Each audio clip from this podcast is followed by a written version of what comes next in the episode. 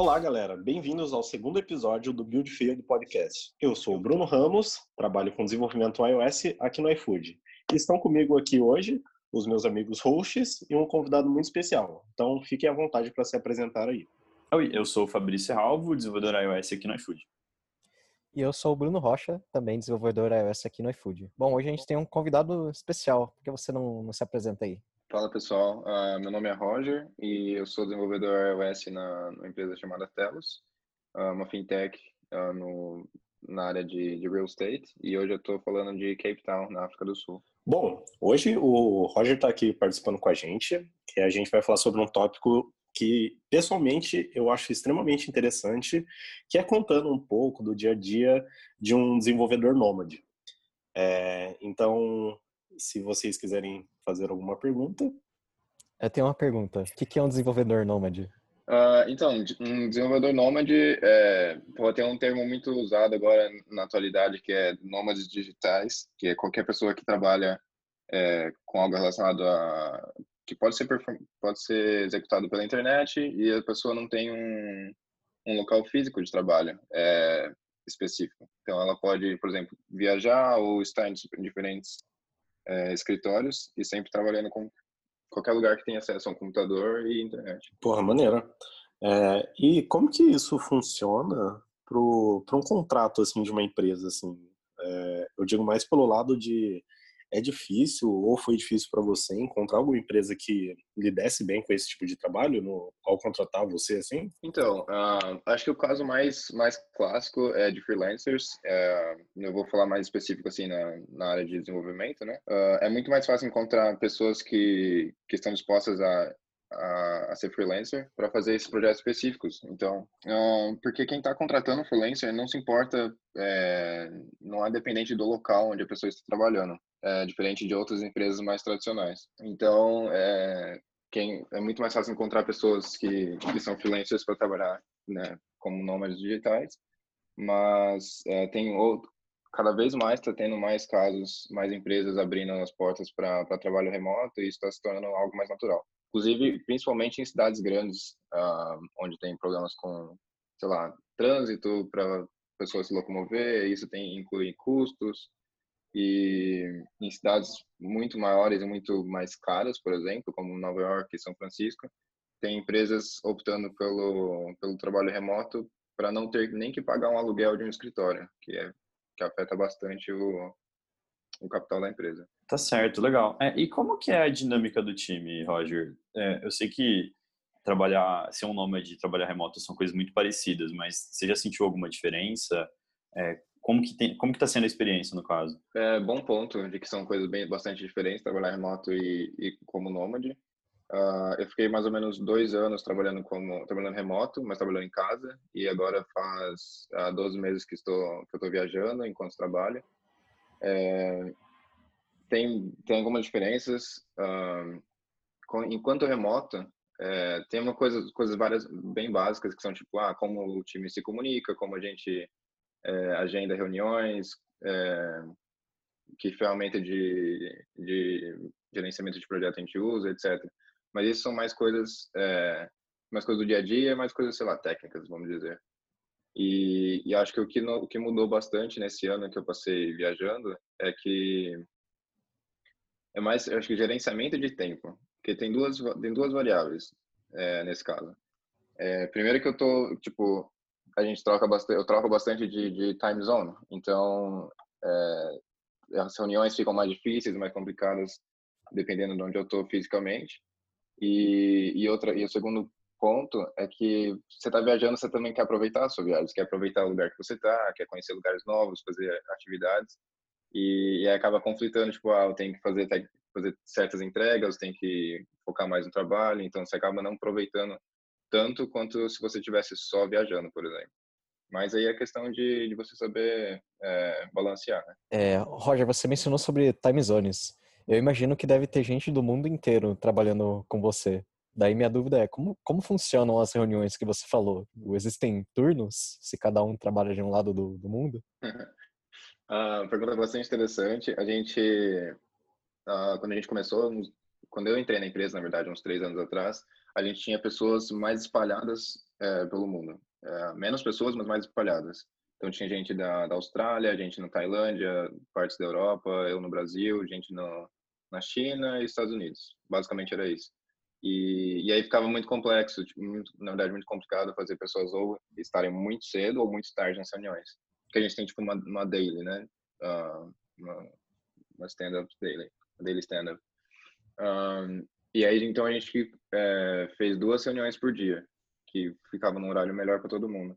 Mas à medida que, que gente, algumas pessoas foram saindo do time, a gente foi chamando outras que estavam no mesmo time zone que outras pessoas do time, a gente unificou essa reunião. Então hoje a gente tem uma reunião só, fica é, fica, tipo, tem algumas pessoas que ficam um pouco mais tarde, um pouco mais cedo, mas dá pra, dá pra se acomodar bem. Não tem nenhum que é, tipo, no meio da noite, por exemplo, sei lá, três da manhã, não tem ninguém. Pô, bacana. É, sobre um, um, ponto também que você citou de, de não conseguir conhecer os lugares, assim, todos pelo menos que você quer, um pouco pela falta de tempo, porque você está tá trabalhando, então você tem que pesar e conciliar essas duas coisas. E uma coisa que eu imagino também que aconteça seja uma vez eu estava lendo sobre pessoas, outras pessoas também que faziam esse projeto de ser nômade digital e como que a parte da economia assim também é, é, pesa assim também, né? Porque, tipo, normalmente quando você tá passeando ou fazendo qualquer outra coisa, você não liga, sei lá, de gastar um pouco mais caro no almoço, alguma coisa. E é que você tem que ser até um pouco mais estrategista, assim, nessas horas. É, você também passa por esse tipo de situação ou, ou não? Costuma ser, ser bem de boa? Eu acho que depende bastante. Um, a maioria, eu passei agora esse último ano viajando, a maioria dos países que eu fui tinha um custo de vida uh, médio para baixo. Então, eu não me preocupei muito, a maior parte do tempo, não me preocupei muito onde almoçar ou jantar. Uh, sempre ia em restaurantes ou pede comida para ser entregue. E, yeah, eu acho que a maior, a maior parte das pessoas não, não, não, se importa muito com isso. Tem, eu viajo com um grupo de pessoas e tem gente que gosta de cozinhar e faz comida em casa e acaba sendo mais barato e tal mas mas no geral as pessoas não se incomodam muito. Mas também tem o fato, é, depende depende de, de tipo para quem você está sendo freelancer ou para quem você está prestando serviço, uh, porque a gente sabe que no exterior o salário é mais alto, então isso também influencia bastante na, na decisão de quem está viajando. É, bacana, Roger. É, um ponto que você comentou, né? Vocês têm pessoas, de certa forma, de toda parte do mundo. Vocês têm questões culturais, então, pessoas de países diferentes, eu imagino que trabalham de forma diferente a nível de codificação mesmo. Acho que, de certa forma, cada país ali tem um pouco da sua herança de como, a, de certa forma, a tecnologia entrou naquele, naquele país. É, vocês sentiram algo assim? Vocês têm coisas tipo, que automatizam alguns steps para evitar, por exemplo, que o desenvolvedor de um país X faça de um jeito e outro faça de outro? Vocês usam guides, enfim, é, links, etc. Como que, como que funciona a dinâmica do, do time? Uh, a gente teve um ponto interessante. Quando a gente começou com o time uh, na China, é, eu achei bastante surpreendente que muita gente não trabalhava com Git antes. Então, apesar de ter, deles terem certo tempo de desenvolvimento, eles não trabalhavam com Git. Então, a gente, esse foi um, um passo que a gente teve que tipo, investir um pouco mais em, em, tipo, em educação e ensinar eles né, a lidar com Git, etc especificamente no nosso projeto. E, e esse foi um ponto. O outro ponto é, é, o idioma. Não é todo mundo que, que tem um inglês tipo fluente ou tipo avançado. E, e no geral a gente não não costumava ou não costuma é, ter um requerimento, ter um, exigir um, um, inglês muito muito bom se ele se ele tipo conseguir provar que ele é, que ele é bom tecnicamente, né, em programação. Então, no, no começo a gente teve vários problemas com tipo documentação, o código era do, estava documentado, mas a gente não entendia muito bem o que, que a pessoa queria dizer com, com o código, com o comentário. E isso também acaba afetando a qualidade do código, por exemplo, nome de variáveis, nome de funções, coisas do tipo.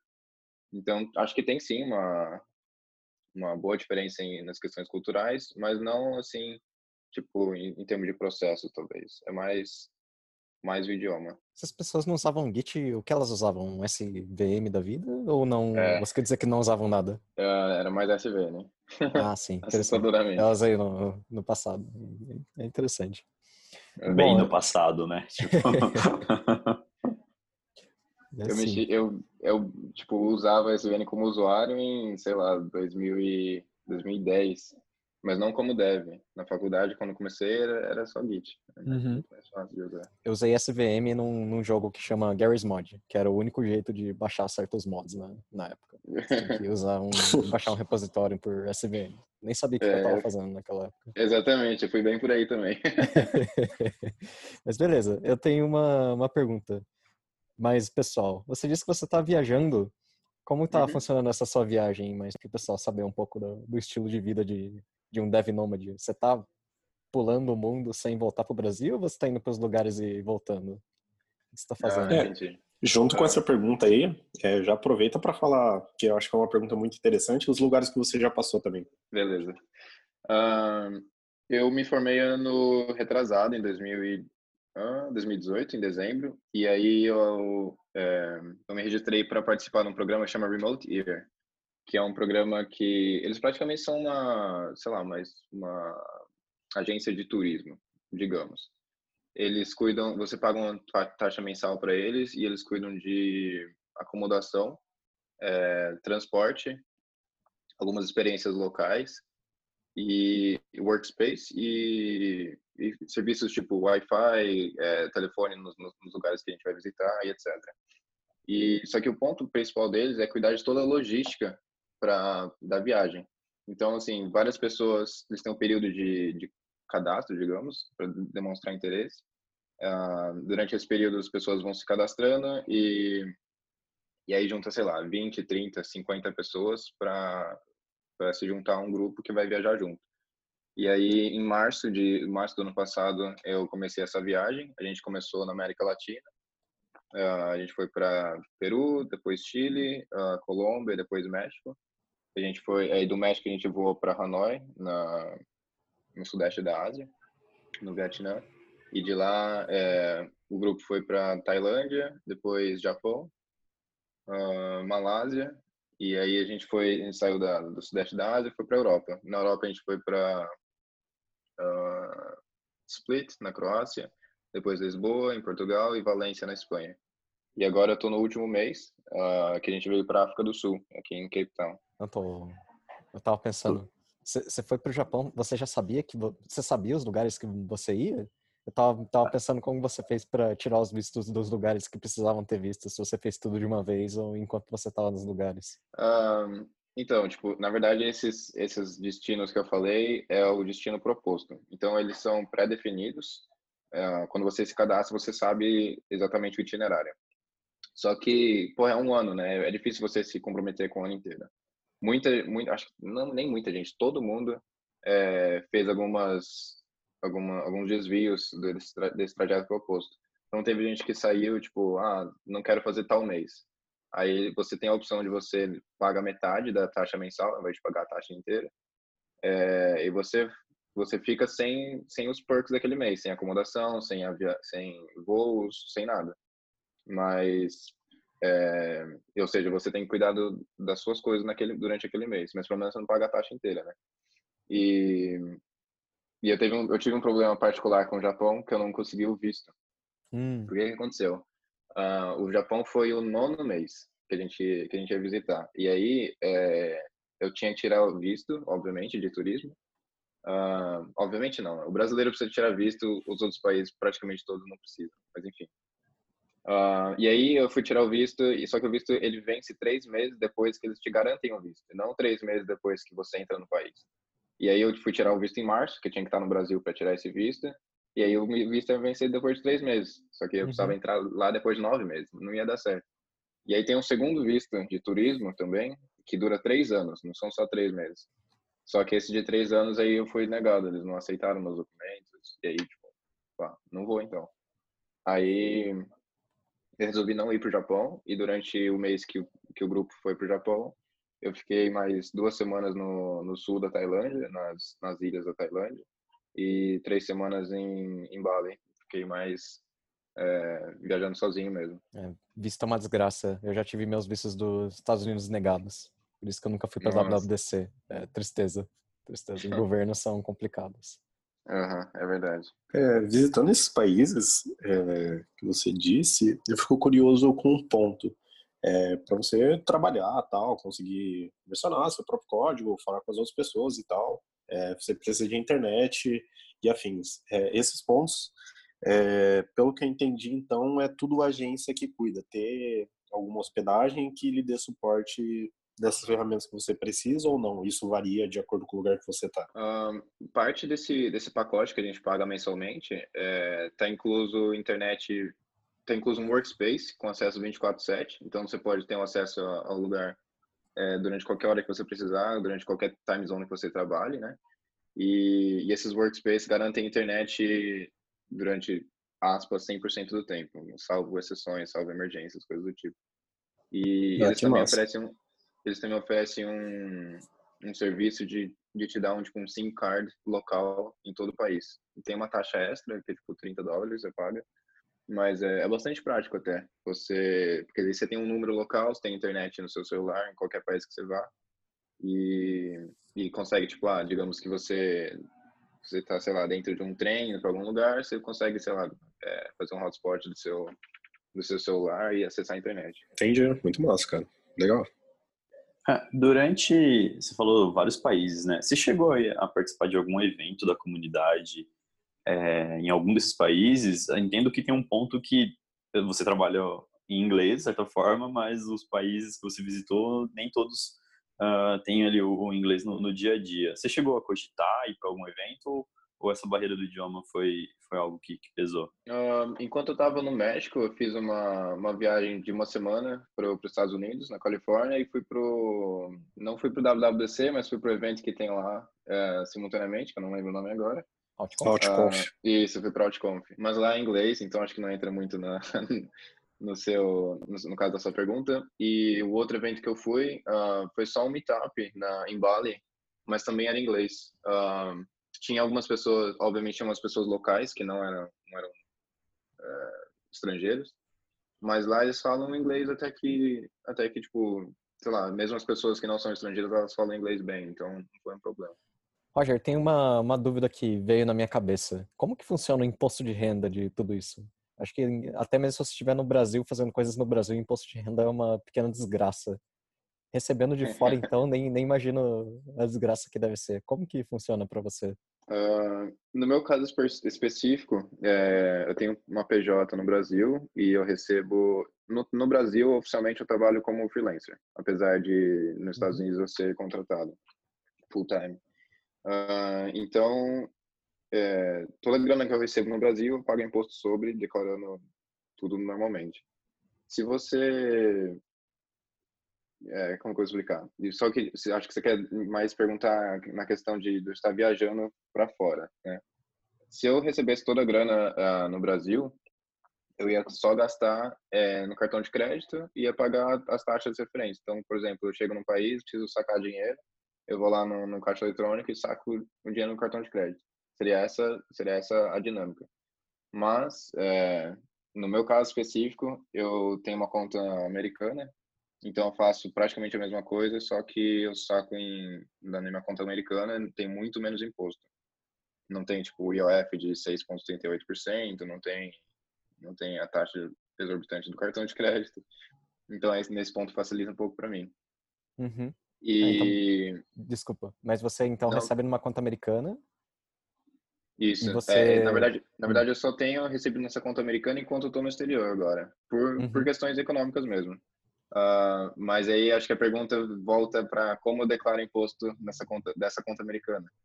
E é uma eu tô meio tipo numa área que não dá para especificar muito, mas eu não sou cidadão americano e não moro lá. Eu não tenho nem vista. Então eu não é, eu não preciso pagar imposto, apesar de usar os serviços do banco. Então eu fico nessa tipo, eu não pago imposto é, do exterior. Eu pago só o imposto da grana que eu recebo no Brasil mesmo. Uhum. Entendi. É, eu tenho uma pergunta, Roger. Você comentou sobre é, tem uma boa parte, uma boa parte da galera trabalha como freelancer. Você tem, para quem quer entrar e tudo mais e acha que é uma boa, você tem algum site, alguma lista que você recomenda para a galera encontrar? Às vezes a, possibilidade de trabalhar remoto ela já ajuda nisso, mas às vezes a galera quer fazer mesmo o, o trampo de freelancer. Você tem alguma recomendação e tudo mais? Cara, tem vários, tem muitos, muitos, muitos sites que que oferecem esse tipo de, de, de lista de serviço e as pessoas publicam lá. Uh, eu juntei vários, vários deles uh, e coloquei no meu GitHub, se vocês quiserem uh, acessar lá. É, depois eu deixo o link para vocês. Pô, bem maneiro, cara. O assunto é bem legal. É, tem uma talk também que eu vi da Natasha The Robot, que hoje acho que você encontra ela por Natasha The Nomad. E tem uma talk dela na OutConf que ela fala justamente sobre isso. E queria ver se tivesse um, ter algum sentimento sobre desapegar um pouco de, de famílias, assim, é, namorada, esposa, é, o que, como que você lida com isso, assim, questões de sentimentos mais familiares, assim, com, eu não sei também, o que, que, você, que, que você acha, ou como você lida com isso? Ah, é uma pergunta interessante. É, eu, eu nunca tive, tipo, uma, aproximação muito, muito forte com família, então, nesse ponto, não, não senti tanto. E também hoje com tecnologia você consegue ligar via FaceTime com, com os pais e, enfim, fica um pouco mais fácil. Mas é, com a questão de amigos, a gente perde um pouco o contato com algumas pessoas, não está vendo sempre, etc. E relacionamentos, uh, um assunto um tanto delicado, mas eu acho que você acaba se adaptando ao, ao ambiente. Sei lá, se você, se você tem uma pessoa e você passa a viajar, é muito mais difícil. Mas se você não tem ninguém e, e sai, sai para viajar, você, no meio do, da sua viagem, do, do seu caminho, você acaba encontrando outras pessoas para, sei lá, aproveitar. Boa, perfeito. Show de bola. É, vocês têm mais alguma dúvida? Bom, Roger, a gente está chegando ao fim aqui já do, do nosso episódio. Você tem alguma recomendação sobre, sei lá, países, lugares, enfim, para a galera que está afim de seguir nessa pegada de, de nômade digital? Uh, tem alguns países que são mais, mais populares né, entre os nômades digitais por questão de custo de vida, uh, clima e, e, infraestrutura, tipo acesso à internet, cafés com internet, coisas do tipo, ou mesmo até mesmo coworking spaces. E acho que o, a capital mundial de, do, dos nômades digitais hoje é Chiang Mai, na Tailândia tem, você vai lá em qualquer restaurante, qualquer café, tem internet tipo 300, 400 megas. É muito bom, tipo, e a maioria dos lugares tem, tem tomada para você colocar notebook, etc. É muito, muito prático. E também é um país super barato do custo de vida. Você consegue apartamentos super baratos, em, em bastante, é, muito bem localizados.